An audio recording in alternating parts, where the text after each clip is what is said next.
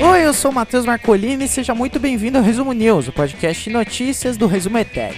Nesse podcast eu comento as notícias mais interessantes de passar para vocês durante a última semana. O Resumo News de hoje vai te contar o que rolou entre os dias 17 e 23 de outubro de 2020. Vamos lá! Sempre bom fazer aquelas lembranças, dar aquelas lembranças iniciais. A primeira para você se inscrever no canal se você estiver escutando no YouTube e para você seguir as redes sociais do Resumetec, tanto no Instagram quanto no Twitter, no Facebook, tem a gente está em todas as redes.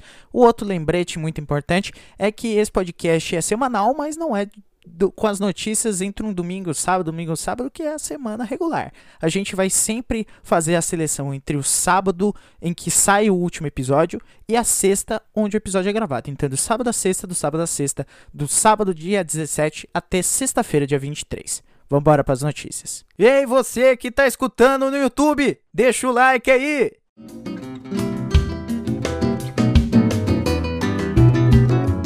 Brasil!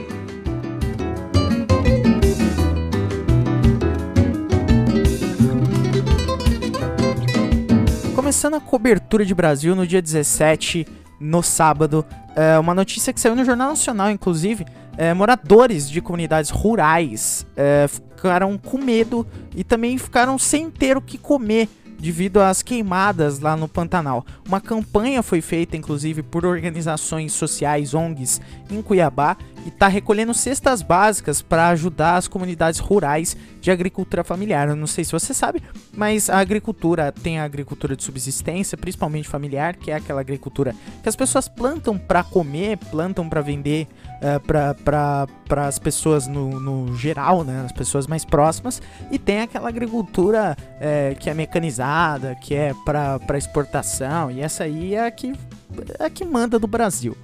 Os incêndios eles já destruíram uma área recorde do Pantanal em Mato Grosso, e aí as famílias ficaram sem ter o que comer. A aposentada Benedita Alencar Taques disse: tudo está acabado, tudo seco, seco, tudo morto, muito triste. Mas ainda assim, é, mesmo a gente ainda tem tem gente que não acredita. Ainda assim tem gente que não acredita.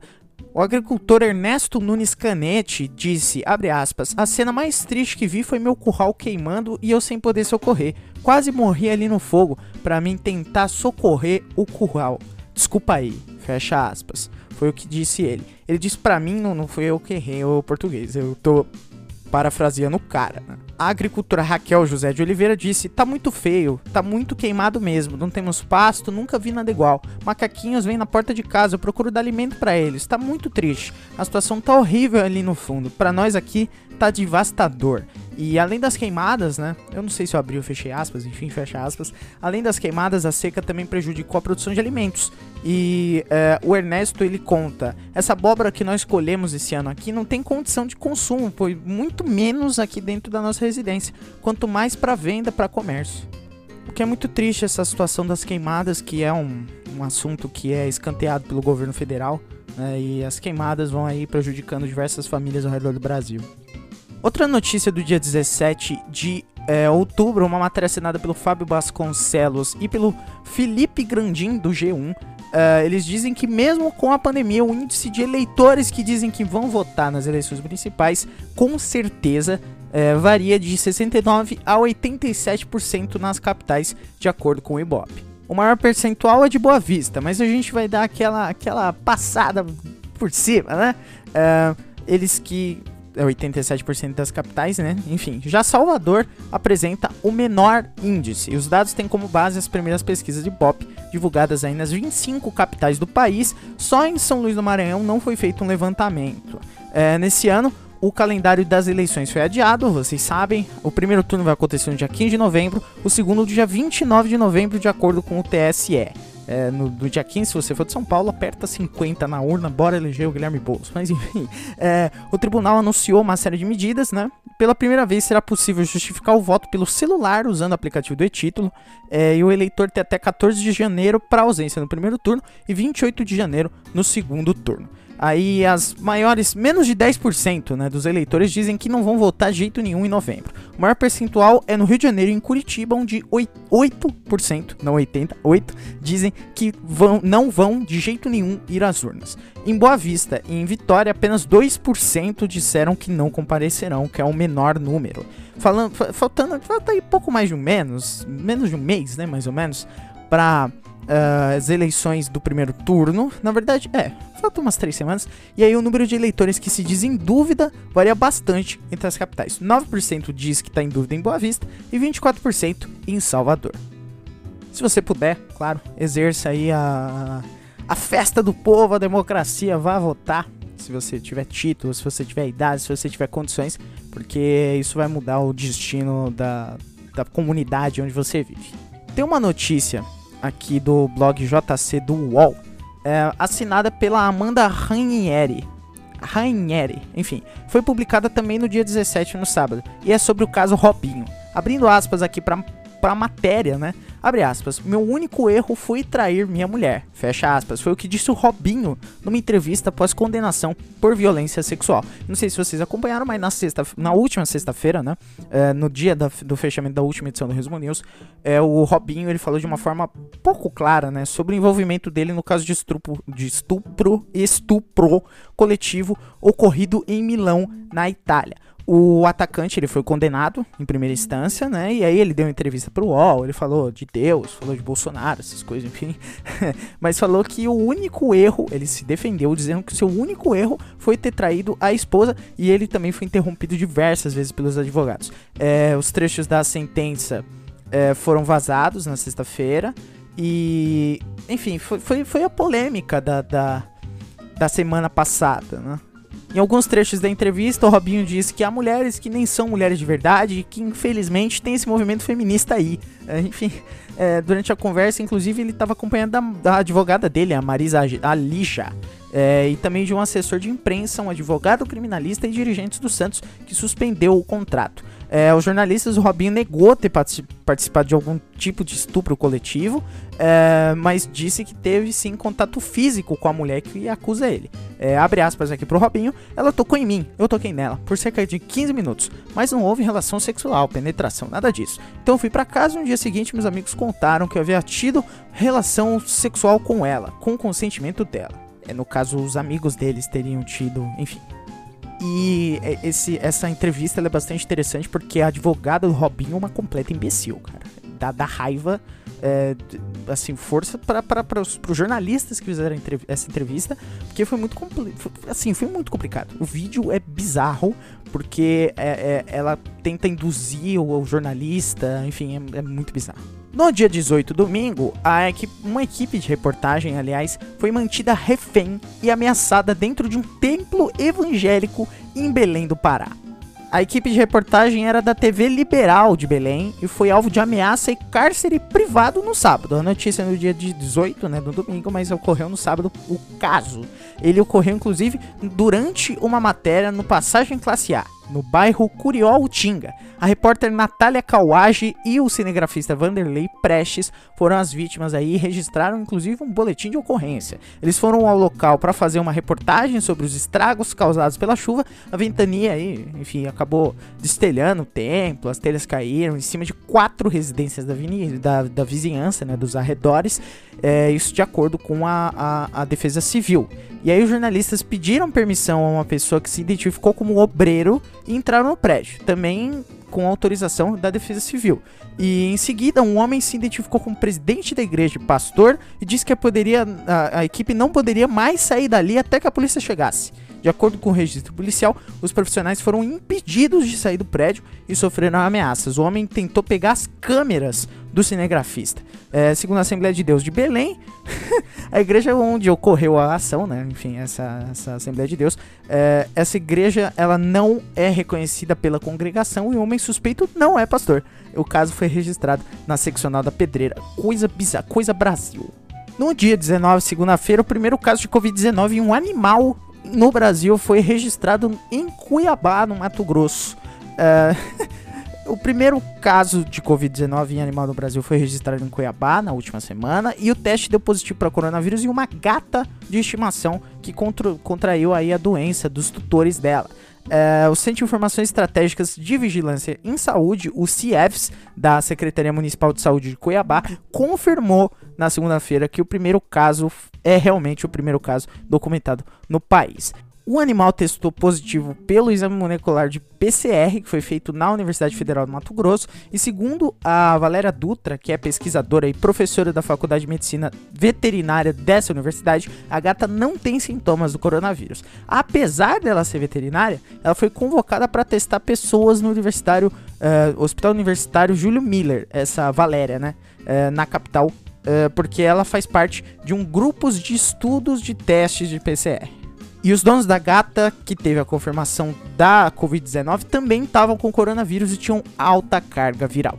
Segundo a veterinária, a gata foi infectada porque teve contato com os donos durante o período de isolamento deles.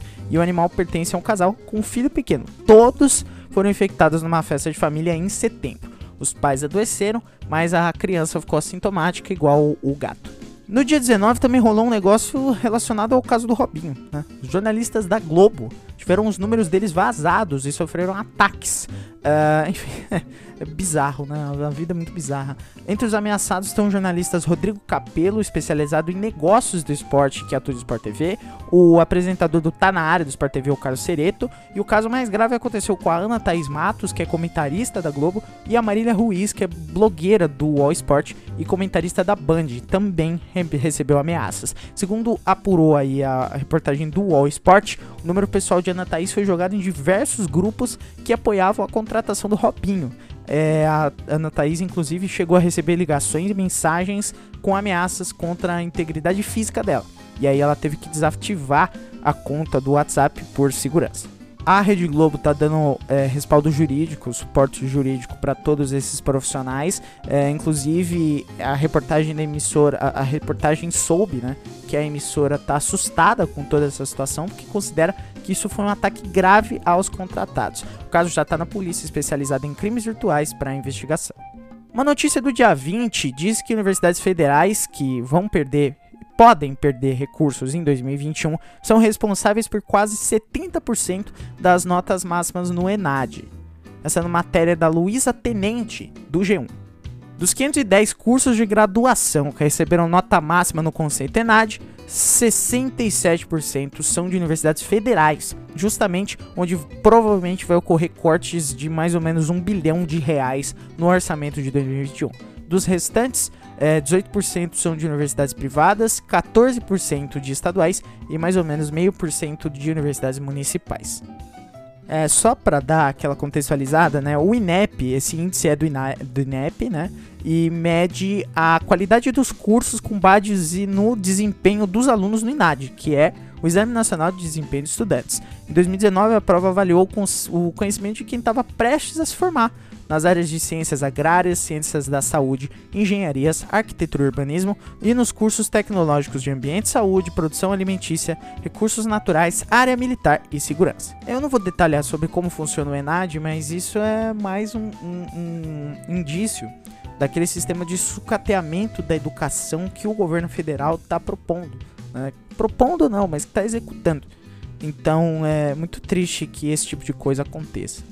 No dia 21, é, o percentual da população acima de 20 anos considerada obesa mais que dobrou em 16 anos. Essa notícia, não é que isso aconteceu no dia só, mas essa notícia foi divulgada pelo G1 também no dia 21 de outubro. Quem apontou isso foi o IBGE. Então, o dado mais recente, que foi divulgado na quarta-feira, aponta que no ano passado, 26,8% dos brasileiros nessa faixa etária aí, entre com, com mais de 20 anos, né, uh, foram considerados obesos, enquanto o percentual era de 12% 16 anos atrás. E no período, a prevalência da obesidade feminina passou de 14,5% para 30%, mais que dobrou, enquanto a masculina subiu de 9% para 22%, também mais que dobrou.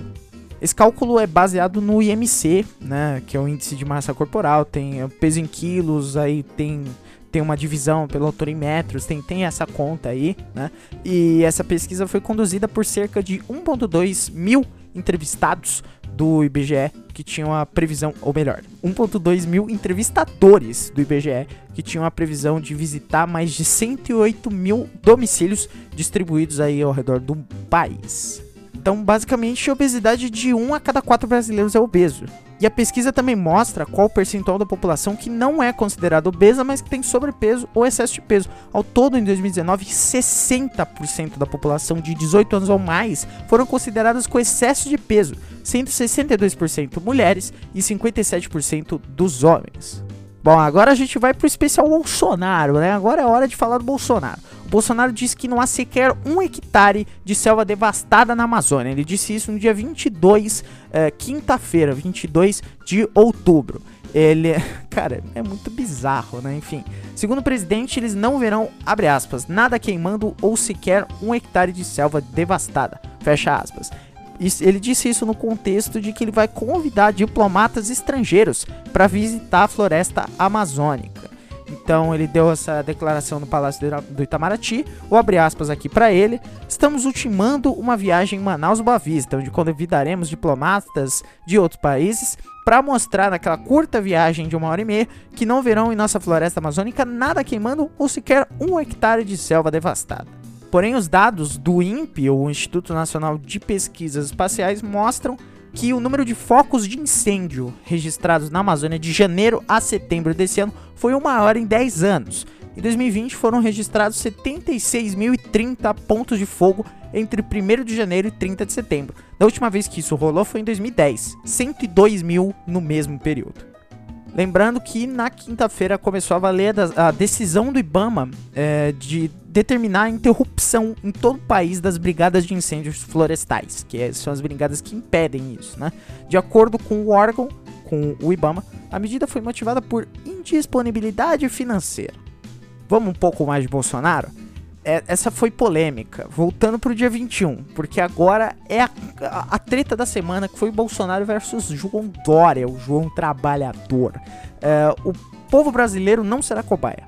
Essas são as aspas abertas para Jair Bolsonaro sobre a Coronavac. Ele disse numa mensagem oficial no Facebook que não comprará a vacina Coronavac, como anunciado ontem pelo Ministério da Saúde. No caso, ontem era dia 20, é, terça-feira. Ele disse que não vai comprar antes dela ser certificada pelo Ministério da Saúde e pela Anvisa. É, e ele chamou a vacina desenvolvida pelo laboratório Sinovac de chinesa e de João Dória. ele falou que é a vacina chinesa e do João Dória, é, em referência aí ao fato de que o governo de São Paulo é o principal incentivador da vacina. E ele disse que o povo brasileiro não será cobaia nisso daí e que não se justifica um bilionário aporte financeiro no medicamento que sequer ultrapassou sua fase de testagem. E ele colocou essas frases aí em caixa alta porque ele só sabe falar gritando, né? Mas enfim, é, é bizarro, né? A declaração oficial desautorizou o anúncio do Ministério da Saúde. É, o Pazuello ele disse no dia é, 20 que em reunião com os governadores, ele informou que o governo compraria 46 milhões de doses dessa vacina, a vacina Sinovac. É, em contato com o UOL, o Ministério da Saúde diz que ainda não tem uma, uma posição assim oficial sobre o tema. Mas é bom lembrar que o Brasil assinou a compra da vacina de Oxford é, sem autorização da Anvisa. Então o Bolsonaro está no mínimo se contradizendo. Claro que ele está se contradizendo, né, Matheus? É óbvio, o cara é um imbecil, ele é um mau cara. Enfim, é, é, é muito óbvio. É, ele propagou a cloroquina mesmo sem. Enfim, é, mesmo sem comprovação científica. É, enfim. Mas o mais interessante é que tinha, teve uma postagem no Facebook dele com abre aspas. Presidente, a China é uma ditadura. Não compre essa vacina, por favor. Eu só tenho 17 anos e quero ter um futuro, mas sem interferência da ditadura chinesa. Fecha aspas. E aí o Bolsonaro disse: não será comprada. E aí o João Dória trucou. É, amigo. Ele disse, abre aspas, peço ao presidente Jair Bolsonaro que tenha grandeza e lidere o Brasil para a saúde, a vida e a retomada de nossos empregos. A nossa guerra não é eleitoral, é contra a pandemia. Não podemos ficar uns contra os outros. Vamos trabalhar unidos para vencer o vírus e salvar os brasileiros. Inclusive, o PSDBista, ele que é um dos maiores antagonistas do Bolsonaro hoje em dia, assim, naquelas, né? Mas eu vi. É, ele ainda disse, abre aspas, a vacina que vai nos salvar não é ideologia, política ou processo eleitoral. Peço a compreensão do presidente e o seu sentimento humanitário para compreender que seu ministro agiu corretamente, baseado na medicina. Fecha aspas. Só que aí, isso foi no dia 21, né? No dia seguinte, o Dória foi um pouco mais pouco mais contundente. Ele voltou a subir o tom contra o presidente. Ele deu uma entrevista à rádio CBN na manhã da quinta-feira. E aí ele disse que o Bolsonaro é conhecido internacionalmente como negacionista. Vou abrir aspas aqui pro João Dória. Não fui eu que declarei que a Covid era uma gripezinha, não ofereci cloroquina à população e nem a EMA do Palácio da Alvorada. Não falei que quem faz, que quem faz isolamento usa máscara é covarde. Todas essas afirmações são do presidente Jair Bolsonaro, um notório negacionista, uma pessoa que se notabilizou internacionalmente como negacionista. Eu não faço política com a vacina. E aí essa decisão ocorreu aí é, em meio a tudo isso do Pazuello, do, do Dória, do Bolsonaro, essa treta toda aí, né? O, o, inclusive o Dória falou que o presidente desautorizou um ministro, humilhou o ministro, desautorizando ele publicamente. E que é inacreditável que numa pandemia um presidente coloque assim esse vértice eleitoral e uma obsessão pela reeleição e obsessão em relação ao próprio João Dória, foi o que ele disse. O João Dória, assim, é, o, o Jair Bolsonaro, a situação do Brasil está me fazendo cogitar não odiar o João Dória. E é muito triste isso. Vamos voltar para o dia 22, quando o Bolsonaro nomeou Cássio Nunes Marques para vaga no STF. É, então essa nomeação ela foi publicada numa, numa edição extra do Diário Oficial da União. Né? E para que o Marx assuma a vaga, é preciso agora que o presidente do Supremo, Luiz Fux, marque a cerimônia de posse. Para você não ficar perdidão, o novo ministro do STF tem 48 anos e vai poder permanecer na corte até 2047, quando ele completará 75 anos. Essa é a idade que os ministros se aposentam obrigatoriamente. Ele é natural de Teresina, eh, foi advogado por 15 anos, fez parte da, da OAB, do Piauí e também foi juiz de um tribunal eleitoral do Estado. Desde 2011, ele era um dos desembargadores do Tribunal Regional Federal da Primeira Região, TRF-1, cuja sede fica em Brasília. Ele foi escolhido para o tribunal então pela presidente Dilma Rousseff e ele integrou na corte da cota de vagas para profissionais oriundos da advocacia. Ele foi sabatinado e ele afirmou, entre outros temas, que a prisão após condenação em segunda instância deve ser discutida pelo Congresso Nacional, que a defesa da democracia é o pilar fundamental da Constituição, que ele é um defensor do direito à vida, o garantismo não é sinônimo de leniência no combate à corrupção e que não tem nada contra nenhuma operação, mas que o judiciário pode promover os ajustes que se façam necessários. A última notícia de Brasil é do dia dessa gravação, dia 23, sexta-feira, em que a Anvisa libera a importação de 6 milhões de doses da Coronavac, a vacina contra a Covid da China, né, que é produzida por um laboratório chinês. O Butantan, inclusive, divulgou como será o frasco da vacina que eles estão pretendendo desenvolver. É, essa decisão não trata do, do pedido feito pelo governo paulista para que também seja permitida a importação dos insumos necessários para a produção de outras 40 milhões de doses. É, essa, essa, esse pedido da Anvisa é para São Paulo, mas não é desse mesmo pedido. É, lembrando que a Coronavac está atualmente na terceira fase de testes e a Sinovac, que é a farmacêutica chinesa responsável pela vacina, ainda não teve o registro para aplicação, é, ainda não pode ser utilizado.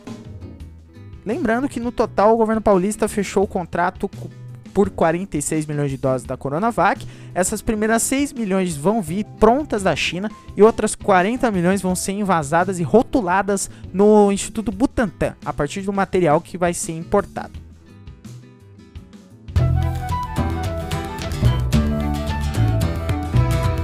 ao redor do mundo.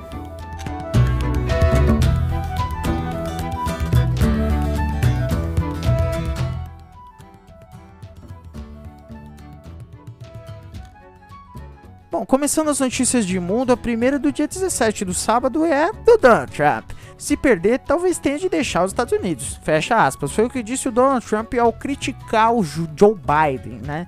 Uh, enfim, é, teve um discurso realizado em Macon, na Georgia, e o Trump ele disse que o opositor democrata era o pior candidato da história das eleições presidenciais e que ele não pode imaginar qual vai ser a reação dele se ele perder a disputa. Vou abrir aspas aqui. Você pode imaginar se eu perder o que, eu vou fazer? Vou dizer que perdi para o pior candidato da história da política? Não vou me sentir bem. Talvez tenha que deixar o país, não sei. E ele tem subido o tom, o Trump, nos ataques ao Biden. Ele disse, abre aspas, vamos presenciar uma onda vermelha, que é a cor dos republicanos, de tamanhos sem precedentes. Joe Biden é um desastre, um político corrupto. Democratas não têm mais do que desdém por vossos valores e querem converter os Estados Unidos em um país comunista. Lembrando aí que, obviamente, o Joe Biden não é comunista, ele é um outro velho rico igual o Donald Trump. Aí uma notícia interessante da, da parte Viva Bem do UOL é, uma, ministra, uma menina, né, ganhou o equivalente a 139 mil reais porque ela descobriu um remédio que pode curar a Covid-19. É, o nome dela é Anika Chebrolu, uma menina de 14 anos que ganhou o prêmio de melhor jovem cientista da América de 2020 porque ela descobriu um possível medicamento antiviral que pode se conectar ao vírus da Covid e inviabilizar ele. A jovem possui ascendência indiana, é estudante de uma escola no Texas, nos Estados Unidos. É, a entrega do prêmio ocorreu aí na última quarta-feira, no, no, dia 14, então já tem uns dias aí, vão fazer 10 dias. Quando você estiver escutando, faz 10 dias. E além do reconhecimento, a garota recebeu 25 mil dólares, que é cerca de 140 mil reais, para você ver como a nossa moeda está pateticamente desvalorizada da comissão do prêmio que visa é, é, esse, esse prêmio aí, né? É, esse valor é da comissão é, que visa motivar os jovens a trabalharem com tecnologia.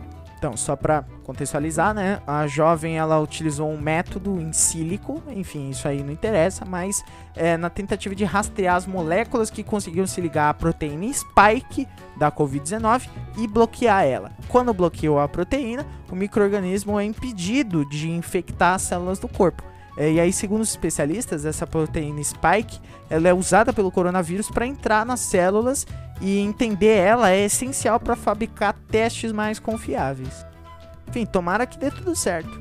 Notícia do dia 20 é, diz que o Google foi processado pelo Departamento de Justiça dos Estados Unidos por monopólio no sistema de buscas.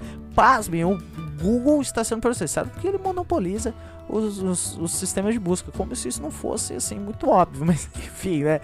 Essa, os 11 estados norte-americanos entraram com uma ação antitrust contra o Google nessa terça-feira por supostamente violar a lei ao usar seu poder de mercado para afastar rivais. A empresa é acusada de pagar outras companhias, como fabricantes de telefones celulares, operadores até navegadores, incluindo a Apple, para manter seus sistemas de buscas como padrão. E esse processo aponta ainda que esse monopólio ele está sendo mantido por meio de uma rede ilegal de acordos comerciais exclusivos e interligados que excluem os concorrentes. Vou abrir aspas aqui para o Jeffrey Rosen, o número 2 do Departamento de Justiça, é, que falou ao Jornal Nacional. Se não aplicarmos as leis antimonopólio que permitem a competição, podemos perder a próxima onda de inovação. E se isso acontecer, os americanos podem nunca chegar a ver o próximo Google. O que diz o Google? O Google se defendeu dizendo que o processo é profundamente falho e que não vai ajudar os consumidores. Ao contrário, ofereceria artificialmente alternativas de baixa qualidade, elevaria o preço dos telefones e dificultaria acesso ao serviço de busca que as pessoas querem usar. O Google também diz que as pessoas usam o Google porque querem, não porque são forçadas ou porque não conseguem encontrar alternativas. Enfim, tá rolando aí as investigações, mas meio óbvio que o Google monopoliza as coisas. No dia 21, uma notícia muito legal. O Papa Francisco, ele defendeu a lei de união civil para homossexuais. É, ele afirmou que os homossexuais precisam ser protegidos por leis de união civil. E essa declaração foi feita em um filme, Francesco, que entrou em cartaz hoje na Itália. Francesco, caso você não saiba, né? A tradução é Itália, Francisco Francesco, né? Ele. A declaração do Papa, inclusive, tem sido entendida como a forma mais clara que ele já se manifestou sobre os direitos do homo dos homossexuais. Vou abrir aspas aqui para o Papa Francisco. As pessoas homossexuais têm direito de estar em uma família. Elas são filhas de Deus e têm direito a uma família. Ninguém deverá ser descartado ou ser infeliz por isso. O que precisamos é criar uma lei de união civil. Dessa forma, eles são legalmente contemplados. Eu defendi isso. Papo é, o é brabo. A última notícia de imundo, ela vem é, do, do Diário do Nordeste e é do dia 23, né, dessa sexta-feira. É, assim, enfim, uma das questões né, que tem assim gerado mais interesse, é, investigação também por parte da comunidade científica no geral, é perceber se os organismos é, doente, de doentes da Covid-19 são capazes de ter uma resposta imune é, e também de quanto tempo poderia durar essa imunidade. Agora, um novo estudo dos Estados Unidos revelou aí que os anticorpos que protegem o organismo de ser infectado com o novo coronavírus podem ter uma duração de pelo menos 7 meses. Pesquisadores da Universidade do Arizona, nos Estados Unidos, acompanharam durante meses cerca de 6 mil pacientes infectados com o novo coronavírus e descobriram que os anticorpos contra a Covid-19 podem continuar presentes no sangue por um período de no mínimo 5 a 7 meses. Recentemente foram confirmados casos de pessoas reinfectadas que, de acordo com o jornal espanhol El País, apresentaram sintomas mais graves quando ficaram doentes com a Covid-19 pela segunda vez. E esses é, exemplos dão algumas dúvidas da comunidade para a comunidade científica quando se fala em imunidade. O estudo dos, desse estudo americano, né, que foi divulgado na terça na publicação científica Immunity, é considerado um dos maiores realizados até agora por ter analisado cerca de 6 mil pessoas e indica que sim, as pessoas ficam mais protegidas após a primeira infecção. Quem já esteve infectado com o novo coronavírus pode ter imunidade até de pelo menos 7 meses. É, o, abrindo aspas aqui para o Dipta Bhattacharya, o pesquisador da Universidade do Arizona e coautor desse estudo, o nosso estudo mostra que é possível gerar uma imunidade duradoura contra esse vírus. Nas infecções moderadas que analisamos, a resposta de anticorpos parece bastante convencional. Os níveis dessas proteínas sobem primeiro, depois caem e no fim acabam por estabilizar. E quanto às reinfecções, o investigador explica que pode acontecer, mas que são casos excepcionais. Então a gente espera aí que realmente a gente possa desenvolver uma imunidade a esse vírus para esse vírus não acabar com as nossas vidas. Brincadeira.